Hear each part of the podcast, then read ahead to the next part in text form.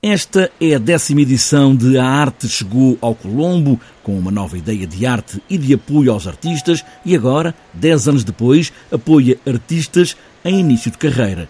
Paulo Ferreira Gomes, que é aqui a cara do Colombo, o diretor, mostra este momento da arte chegou ao Colombo com uma nova realidade criada por esta pandemia e sem querer deixar que este ano ficasse em branco. Há aqui compromissos com, com os visitantes, compromisso até com a sociedade em geral, e portanto tivemos que revisitar o formato deste ano, que já estava decidido no ano passado, adiá-lo, porque de facto não era o formato aconselhado para, para o ambiente que nós vivemos atualmente, no contexto da pandemia e dos cuidados que é necessário ter.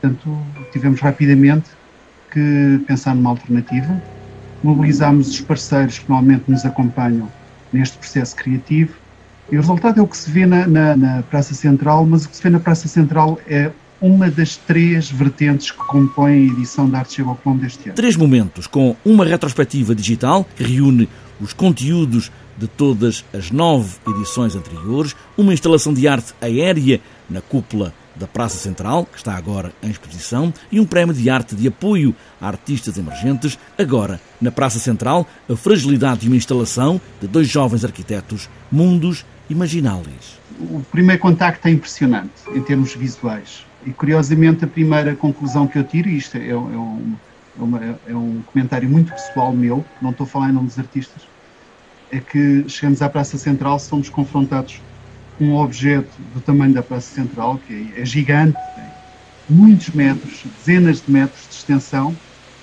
e tem um aspecto muito frágil, é? Quase que é o, paradoxo do vírus que nos está neste momento a limitar, é quase invisível, mas é, é muito agressivo. O Centro Comercial Colombo é isso mesmo, um lugar de compras, e Paulo Ferreira Gomes, diretor deste centro, quer que seja mais do que um lugar para fazer compras, a arte também deve ter espaço em lugares como este. Exatamente da forma como colocou a questão.